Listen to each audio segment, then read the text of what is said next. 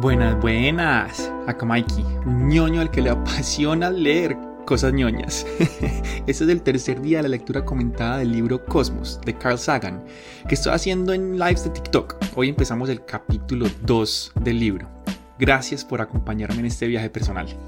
Aquí va. Capítulo 2. Una voz en la fuga cósmica. Les recuerdo que cada capítulo eh, siempre empieza Sagan con, unos, con unas frases de otros textos. Esta frase es del Corán. Dice, se me ordena que me rinda al Señor de los mundos.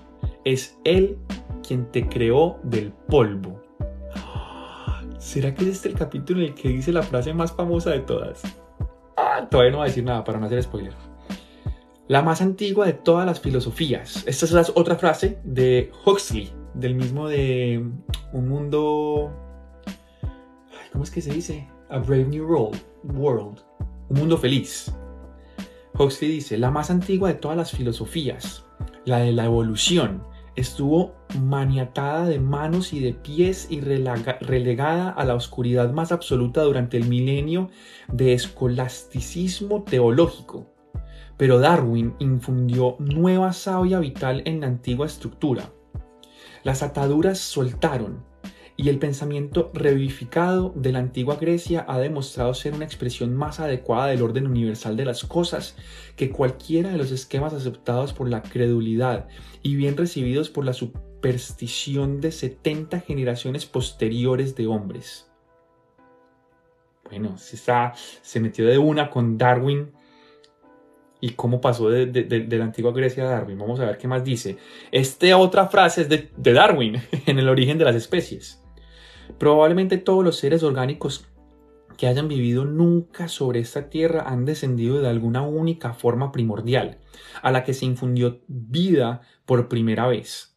Esta opinión sobre el origen de la vida tiene su grandeza, porque mientras este planeta ha ido dando vueltas de acuerdo con la ley fijada de la gravedad, a partir de un inicio tan sencillo han evolucionado y siguen evolucionando formas sin fin, las más bellas y las más maravillosas. Oh, aguanta leer el origen de las especies así de esta misma forma, no. Nunca me, lo he leído, nunca me lo he leído y dicen que es un libro espectacular en donde Darwin habla de, pues, de su teoría de la evolución. Y esta última frase es de William Huggins, ese sí no sé quién es, en 1865 escribió, parece que existe una comunidad de materia a lo largo de todo el universo visible, porque las estrellas contienen muchos de los elementos que existen en el Sol y en la Tierra. Es notable que los elementos difundidos más ampliamente entre las huestes de estrellas sean algunos de los elementos más estrechamente relacionados con los organismos vivientes de nuestro globo, entre ellos el hidrógeno, el sodio, el magnesio y el hierro. ¿No podría ser que por lo menos las estrellas más brillantes fuesen como nuestro Sol, centros que mantienen y dan energía a sistemas de mundos adaptados para ser lugar de residencia de seres vivientes? En 1865 escribió esto y, spoiler alert, en 1865 eso no se sabía. Por eso le escribe en forma de pregunta, no podría ser. Bacano, bacano como empiezas a en ese segundo capítulo. Y ahora sí, escribe él. Durante toda mi vida me he preguntado sobre la posibilidad de que exista la vida en otras partes. ¿Qué forma tendría o de qué estaría hecha?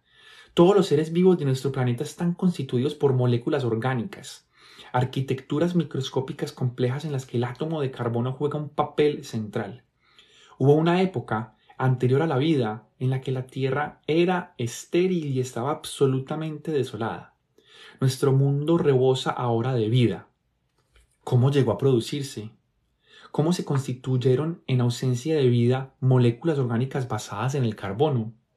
¿Cómo nacieron los primeros seres vivos? ¿Cómo evolucionó la vida hasta producir seres tan elaborados y complejos como nosotros, capaces de explorar el misterio de nuestros orígenes?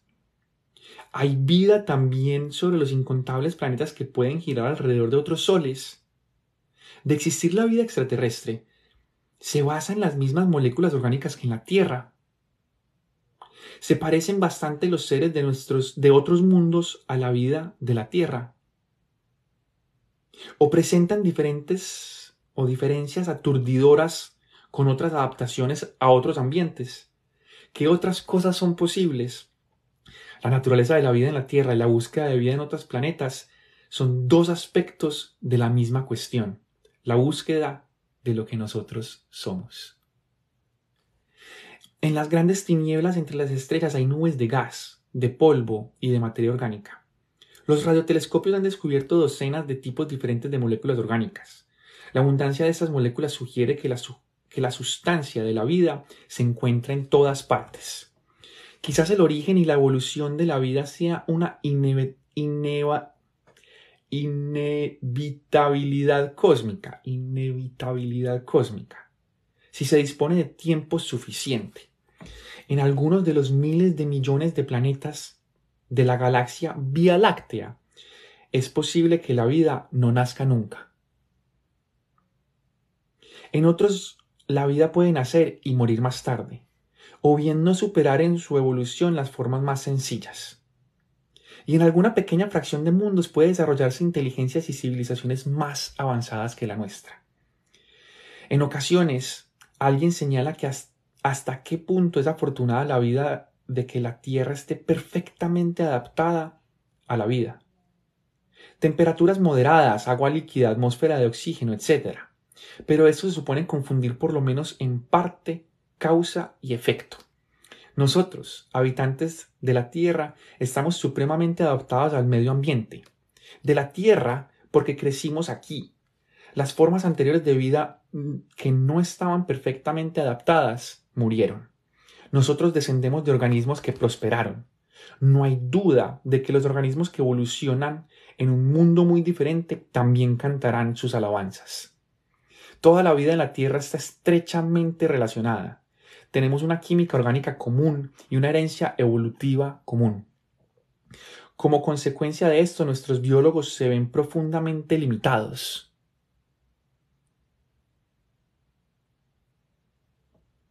estudian solamente un tipo único de biología, un tema solitario en la música de la vida.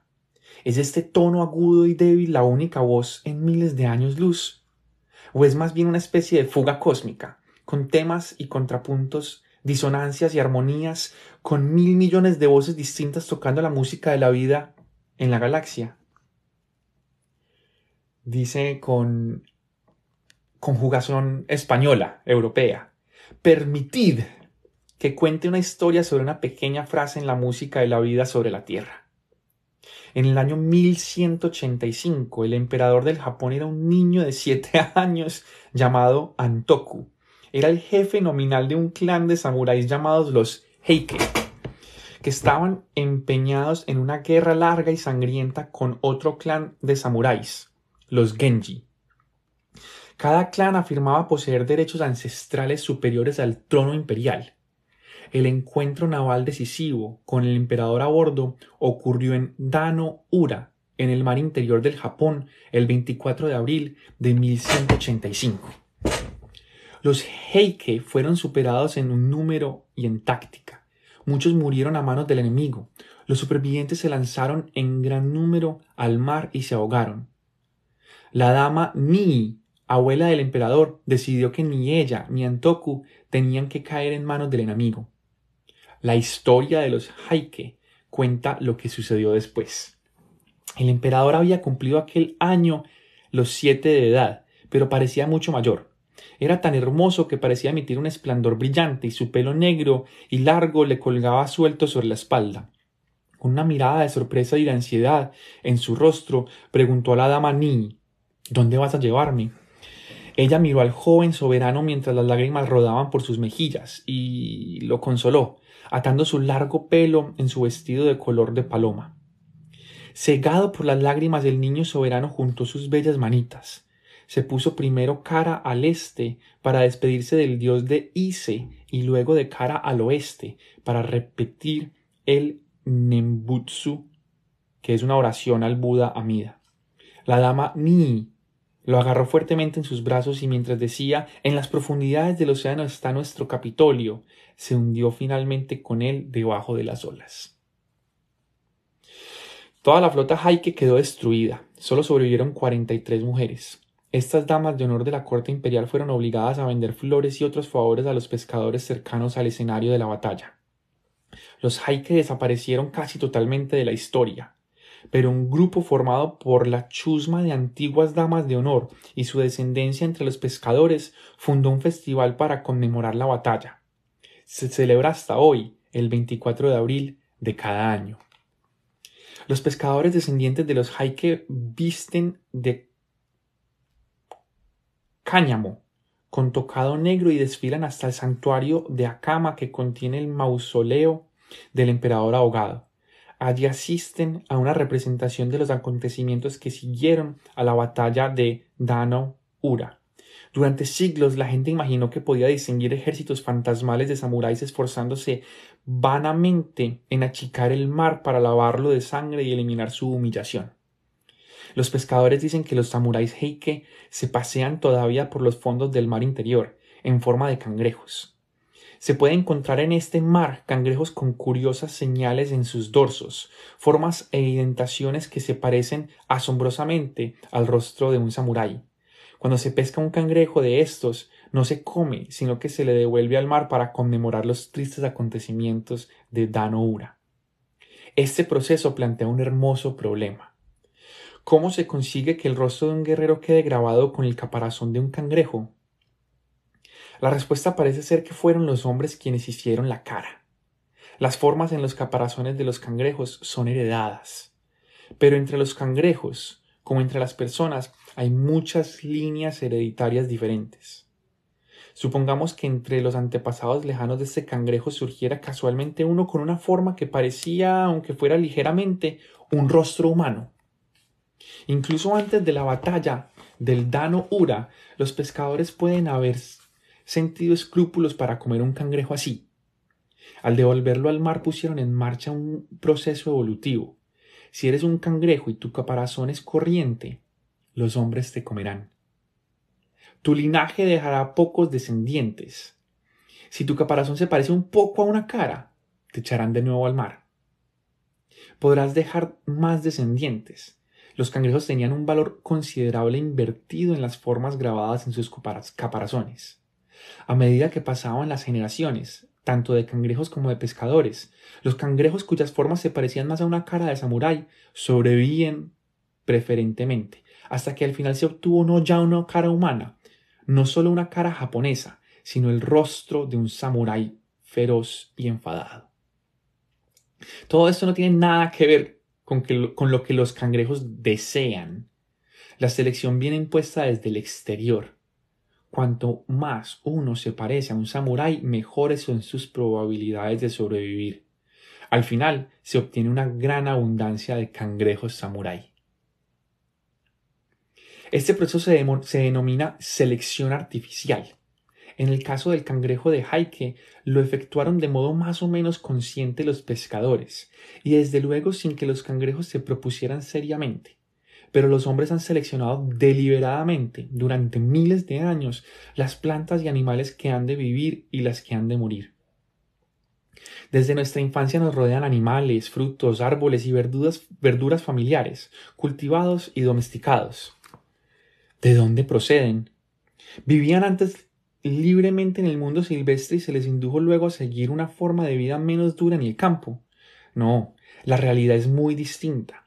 La mayoría de ellos los hicimos nosotros. Hace diez mil años no había vacas lecheras, ni perdigueros, ni espigas grandes de trigo.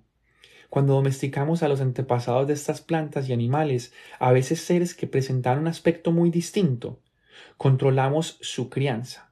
Procuramos que algunas variedades cuyas propiedades considerábamos deseables se reprodujeran con preferencia a las demás. Cuando deseamos un perro que nos ayudara a controlar un rebaño de ovejas, seleccionamos razas que eran inteligentes, obedientes y que mostraran un cierto talento previo con el rebaño. Talento que es útil para los animales que cazan en jaurías. Las ubres enormemente dilatadas del ganado lechero son el resultado del interés del hombre por la leche y el queso. Nuestro trigo, nuestro maíz, se ha criado durante diez mil generaciones para que sea más gustoso y nutritivo, que sus escuálidos antepasados. Ha cambiado tanto que sin la intervención humana no pueden ni reproducirse. La esencia de la selección artificial, tanto de un cangrejo de jaique como de un perro, una vaca o una espiga de trigo, es esta.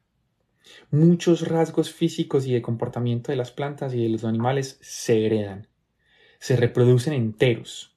Los hombres, por el motivo que sea, apoyan la reproducción de algunas variedades y reprimen la reproducción de otras. La variedad que se ha seleccionado se reproduce de modo preferente. Llega a ser abundante. La variedad desechada se hace rara y quizás llega a extinguirse. Pero si los hombres pueden crear nuestras nuevas variedades de plantas y de animales, ¿no ha de poder hacer lo mismo la naturaleza? Este proceso similar se denomina selección natural. Las alteraciones que hemos provocado en animales y vegetales durante la corta estancia de los hombres sobre la Tierra y la evidencia fósil demuestran claramente que la vida ha cambiado de modo fundamental a lo largo de las eras. Los restos fósiles nos hablan sin ambigüedad de seres presentes, antes en números enormes y que actualmente han desaparecido de modo absoluto. A pesar de que la opinión religiosa tradicional de Occidente sostuvo tenazmente lo contrario, como lo demuestra por ejemplo la afirmación de John Wesley en 1770, nunca se ha permitido a la muerte que destruya una especie, ni la de menos monta. No entendí bien. Bueno, pero es un, un pie de página. Los restos fósiles nos hablan sin ambigüedad de seres presentes antes en números enormes y que actualmente han desaparecido de modo absoluto. Ah, ya, como que antes se decía que eso no era verdad.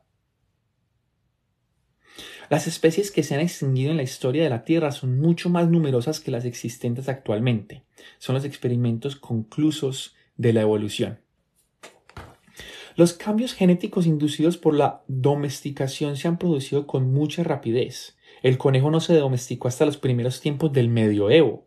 Lo criaron monjes franceses creyendo que los conejitos recién nacidos eran pescado y que por lo tanto quedaban exentos de la prohibición de consumir carne en ciertos días del calendario de la iglesia. el café en el siglo XV, la remolacha azucarera en el siglo XIX y el bisón está todavía en las primeras fases de domesticación.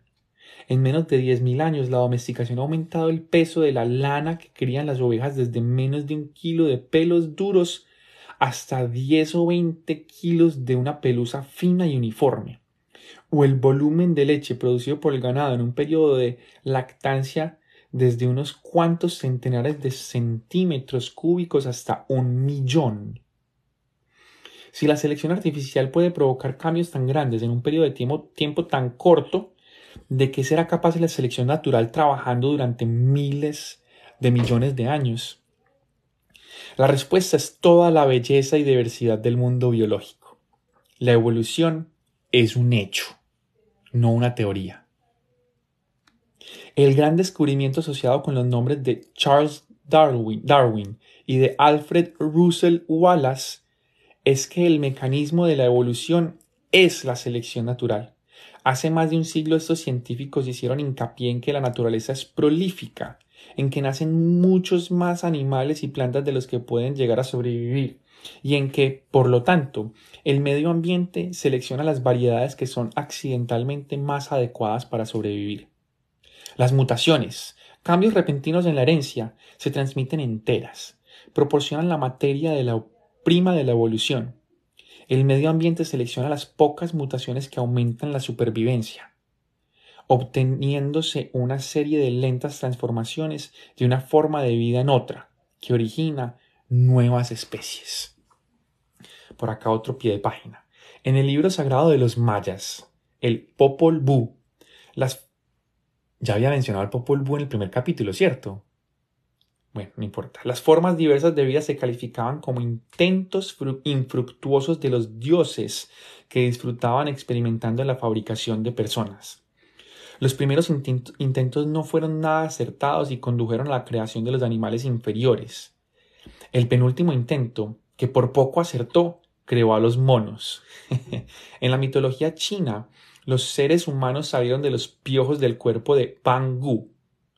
En el siglo XVIII, de Buffon propuso que la Tierra era mucho más vieja de lo que indicaban las escrituras y que de algún modo las formas de vida cambiaban lentamente a lo largo de los milenios, si bien los simios superiores eran descendientes extraviados de personas.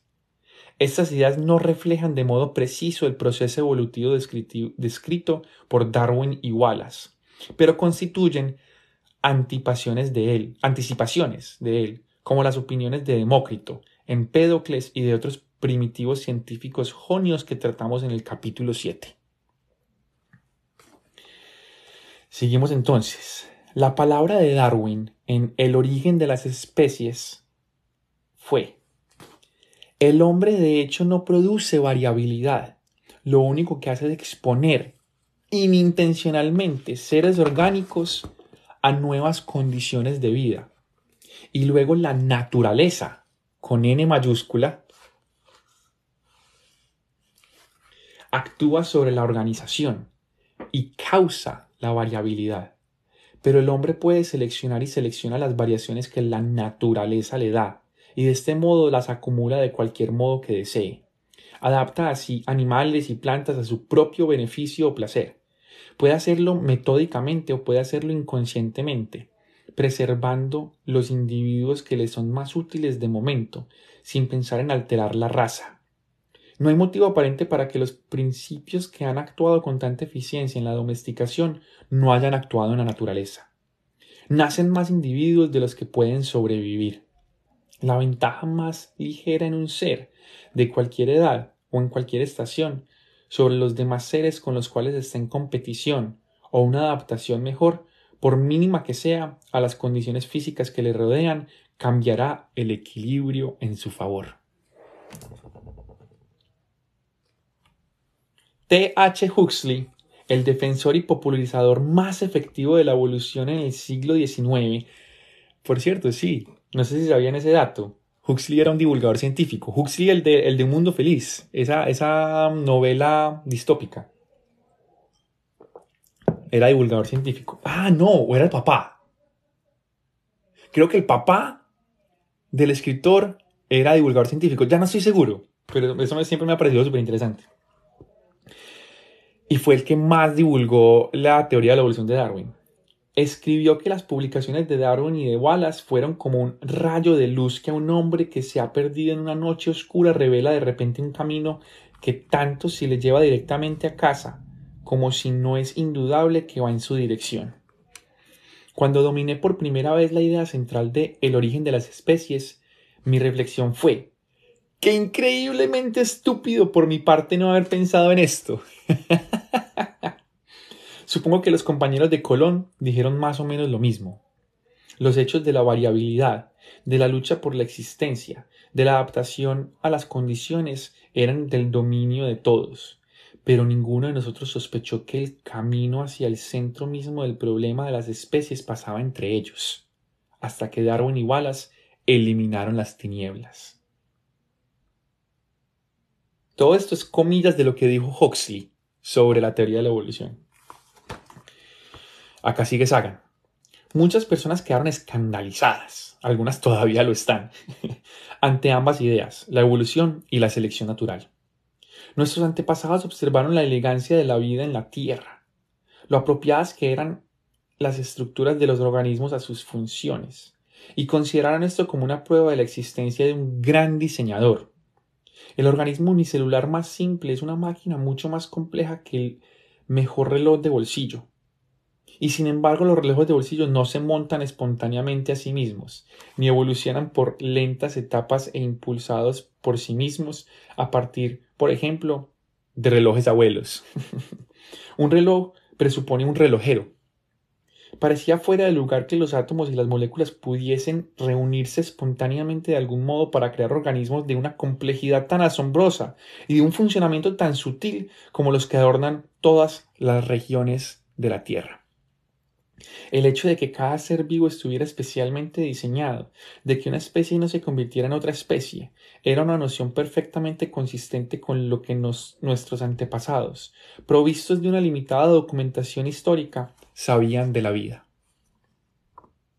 La idea de que cada organismo hubiese sido construido meticulosamente por un gran diseñador proporcionaba a la naturaleza significado y orden, y a los seres humanos una importancia que todavía anhelamos. Un diseñador constituye una explicación natural, atractiva y muy humana del mundo biológico. Pero como demostraron Darwin y Wallace, hay otra explicación igualmente atractiva, igualmente humana y mucho más convincente. La selección natural, que hace la música de la vida más bella a medida que pasan los eones.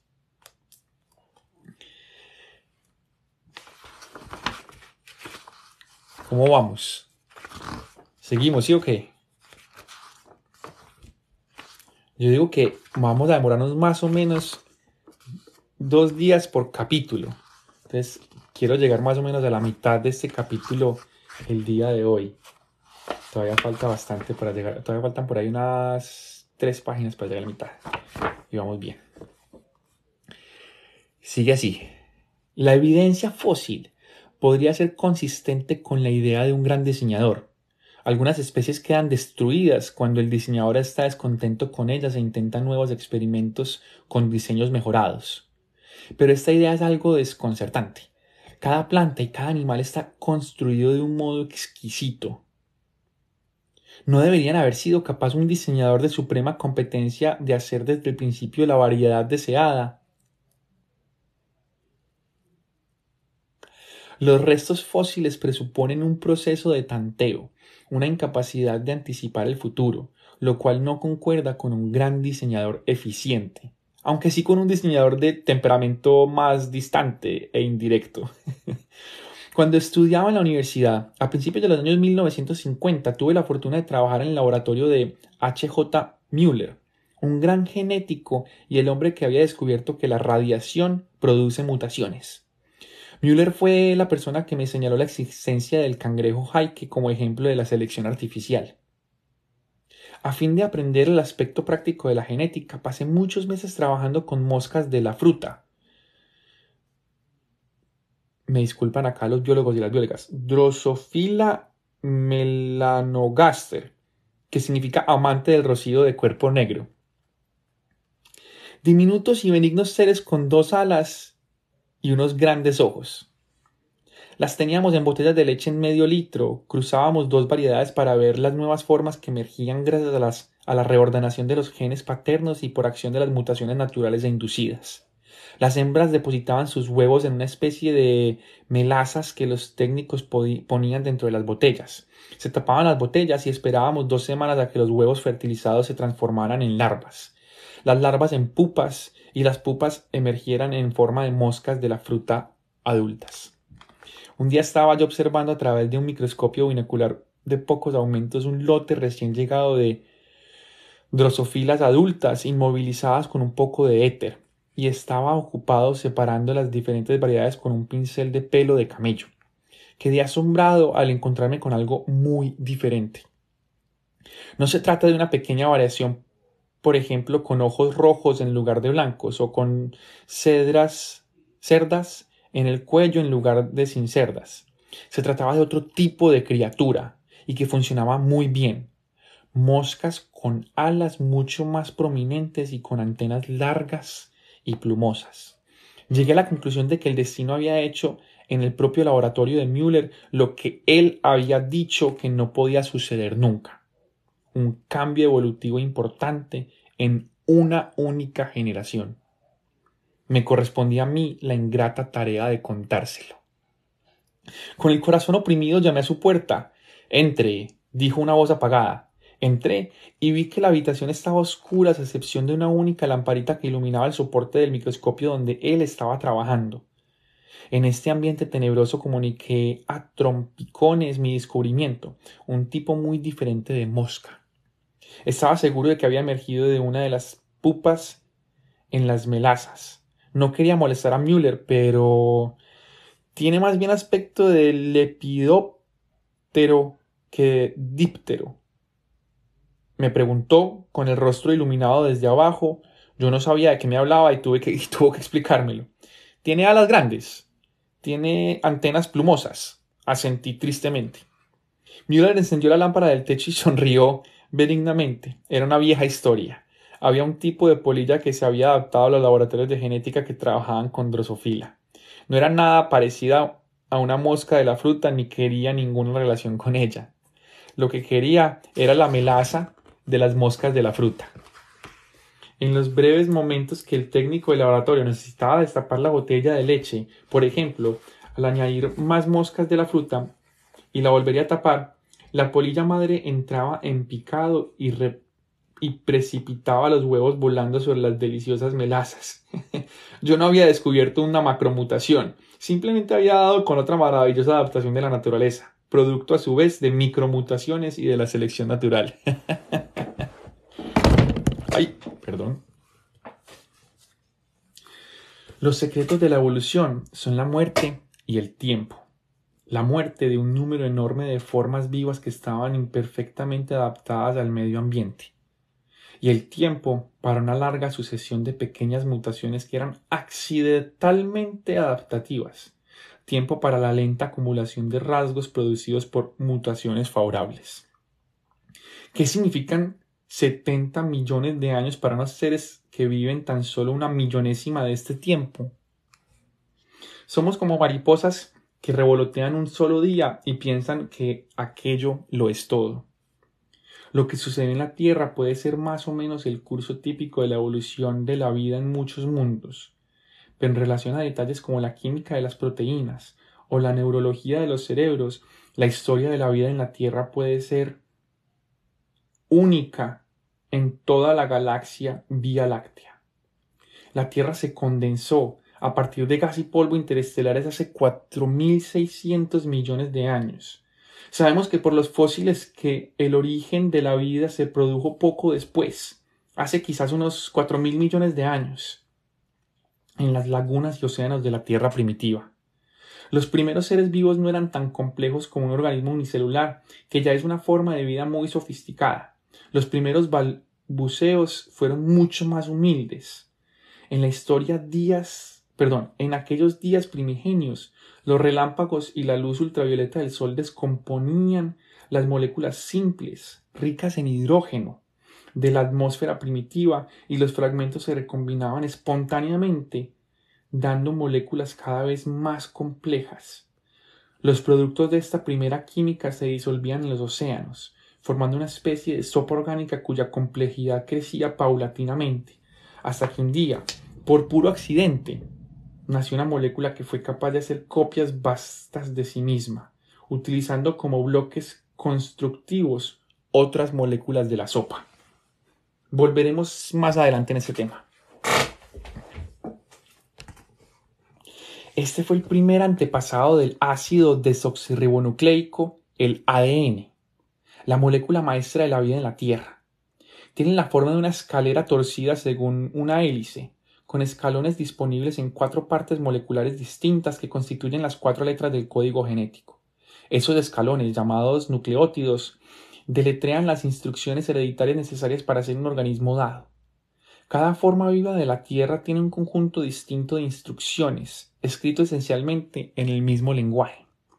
La razón por la cual los organismos son diferentes es la diferencia existente entre sus instrucciones de ácido nucleico. Una mutación es un cambio en un nucleótido, copiado en una generación siguiente y que se transmite entero. Puesto que las mutaciones son cambios casuales de los nucleótidos, la mayoría son nocivas o letales, porque hacen nacer a través del código enzimas no funcionales. Hay que esperar mucho para que una mutación haga trabajar mejor a un organismo. Y sin embargo, este acontecimiento improbable, una pequeña mutación beneficiosa en un nucleótido con una longitud de una diez millonésima de centímetro, es lo que impulsa a la evolución. Hace cuatro mil millones de años, la Tierra era un paraíso molecular Todavía no había predadores. Algunas moléculas se reproducían de modo ineficaz, competían en la búsqueda de bloques constructivos y dejaban copias vastas de sí mismas. La evolución estaba ya definitivamente en marcha, incluso al nivel molecular, gracias a la reproducción, la mutación y la eliminación selectiva de variedades menos eficientes. Ay, no se preocupen si se tiene que ir. Me alegra que les esté gustando. Y igual, mito clara, ya sabes que por acá, que quedará grabado por acá en, Instagram y en, y en Spotify. A medida que pasaba el tiempo conseguían reproducirse mejor. Llegaron a unirse entre sí moléculas con funciones especializadas, constituyendo una especie de colectivo molecular, la primera célula. Las células vegetales de hoy en día tienen diminutas fábricas moleculares, llamadas cloroplastos, que se encargan de la fotosíntesis, la conversión de la luz solar, el agua y el dióxido de carbono en hidratos de carbono y oxígeno. Las células presentes en una gota de sangre contienen un tipo diferente de fábrica molecular, el mitocondrio, que combina el alimento con el oxígeno para extraer energía útil. Estas fábricas están actualmente dentro de las células vegetales y animales, pero pueden haber sido en otros tiempos células libres. Ya casi terminamos. Estoy planeando terminar más o menos a eso de las 10, un poquito después. Hace unos 3 mil millones de años se habían reunido un cierto número de plantas unicelulares que quizá porque una mutación impidió que una sola célula sola se separara después de dividirse entre dos. Habían evolucionado los primeros organismos multicelulares. Cada célula de nuestro cuerpo es una especie de columna, con partes que antes vivían libremente y que se han reunido para el bien común. Y nosotros estamos compuestos por 100 billones de células. Cada uno de nosotros es una multitud. Parece que el sexo se inventó hace unos 2 mil millones de años.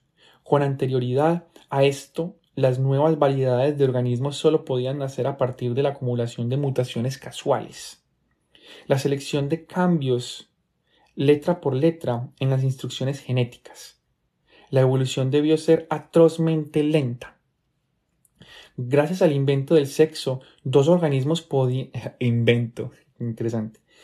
Dos organismos podían intercambiar párrafos, páginas y libros enteros de su código de ADN, produciendo nuevas variedades a punto para pasar por el sedazo de la selección. Los organismos han sido seleccionados para que se dediquen al sexo. Los que lo encuentran aburrido pronto se extinguen. Y esto no es solo cierto en relación a los microbios de hace dos mil millones de años. También los hombres conservamos hoy en día una palpable devoción por intercambiar segmentos de ADN. Hace 100 mil millones de años, las plantas trabajando conjuntamente de modo cooperativo habían llevado a cabo un cambio asombroso en medio del ambiente en la Tierra.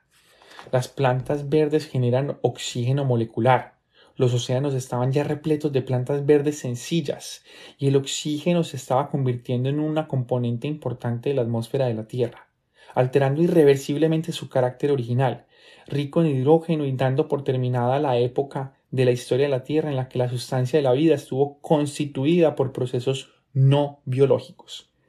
Pero el oxígeno tiende a provocar la descomposición de las moléculas orgánicas. A pesar del amor que le tenemos, se trata en el fondo de un veneno para la materia orgánica no protegida. La transición a una atmósfera oxidante planteó una crisis suprema en la historia de la vida, y una gran cantidad de organismos, incapaces de enfrentarse con el oxígeno, perecieron. Unas cuantas formas primitivas, como los bacilos de botulismo y del tétanos, consiguieron sobrevivir a pesar de todo el ambiente actual en la Tierra rico en oxígeno. El nitrógeno de nuestra atmósfera, desde el punto de vista químico, mucho más inerte y por lo tanto mucho más benigno que el oxígeno, pero también está sostenido biológicamente y por lo tanto el 99% de la atmósfera de la Tierra es de origen biológico. El cielo es un producto de la vida. El cielo es un producto de la vida.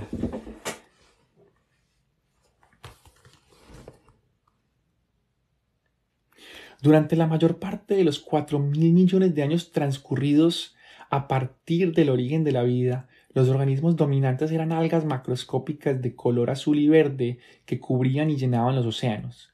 Pero hace unos 600 millones de años el dominio monopolista de las algas quedó roto y se produjo una proliferación enorme de nuevas formas vivas y acontecimiento este que se ha llamado la explosión del Cámbrico.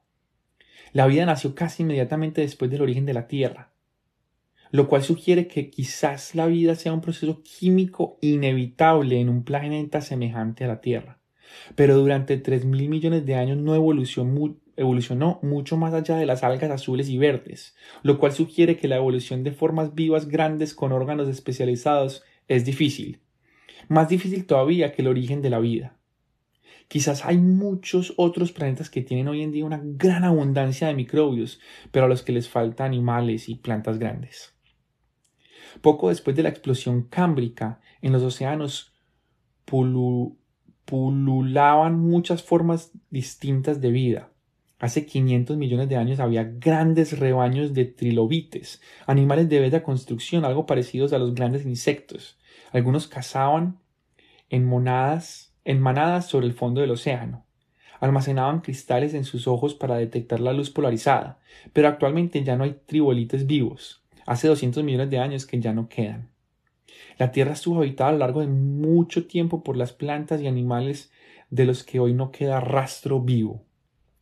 Y como es lógico, hubo un tiempo en que no existía ninguna de las especies que hay hoy en nuestro planeta. No hay ninguna indicación en las rocas antiguas de la presencia de animales como nosotros. Las especies aparecen, viven durante un periodo más o menos breve y luego se extinguen. Antes de la explosión del Cámbrico parece que las especies se sucedían unas a otras con bastante lentitud. En parte esto puede deberse a que la riqueza de nuestra información disminuye rápidamente cuanto más lejos escrutamos el pasado. En la historia primitiva de nuestro planeta, pocos organismos disponían de partes duras y los seres blandos dejaban pocos restos fósiles. Pero el ritmo pausado de aparición de formas espectacularmente nuevas antes de la explosión cámbrica es en parte real la penosa evolución de la estructura y la bioquímica celular no queda reflejada inmediatamente en las formas externas reveladas por los restos fósiles. Después de la explosión del Cámbrico, nuevas y exquisitas adaptaciones se fueron sucediendo con una rapidez relativamente vertiginosa. Aparecieron en rápida sucesión los primeros peces y los primeros vertebrados. Las plantas que antes se limitaban a vivir en los océanos empezaron la colonización de la Tierra. Evolucionaron los primeros insectos y sus descendientes se convirtieron en los pioneros de la colonización de la Tierra por los animales. Insectos alados nacieron al mismo tiempo que los anfibios, seres parecidos en cierto modo al pez pulmonado, capaces de sobrevivir tanto en la tierra como en el agua, aparecieron los primeros árboles y los primeros reptiles evolucionaron los dinosaurios, emergieron los mamíferos y luego los primeros pájaros. ¡Ay, qué interesante! Hoy, hoy se cree, que, se dice, no se cree, se dice que los pájaros no son descendientes de los dinosaurios, son dinosaurios. Antes no se decía eso. Aparecieron las primeras flores, los dinosaurios se extinguieron Nacieron los primeros cetáceos, antepasados de los delfines y de las ballenas, y también en el mismo periodo nacieron los primates, los antepasados de los monos, los grandes simios y los humanos. Hace menos de 10 millones de años evolucionaron los primeros seres que se parecían fielmente a seres humanos, acompañados por un aumento espectacular del tamaño del cerebro. Y luego, hace solo unos pocos millones de años, emergieron los primeros humanos auténticos.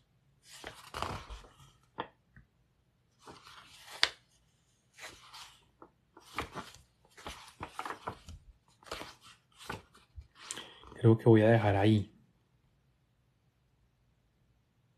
¿Qué les parece? Ya son las 10 de la noche. Siento que acabamos de, pasar como por toda la historia de, de la evolución desde los, desde los primeros organismos unicelulares y pluricelulares hasta, hasta lo que somos nosotros en este momento. Y ya va a empezar a hablar de los humanos.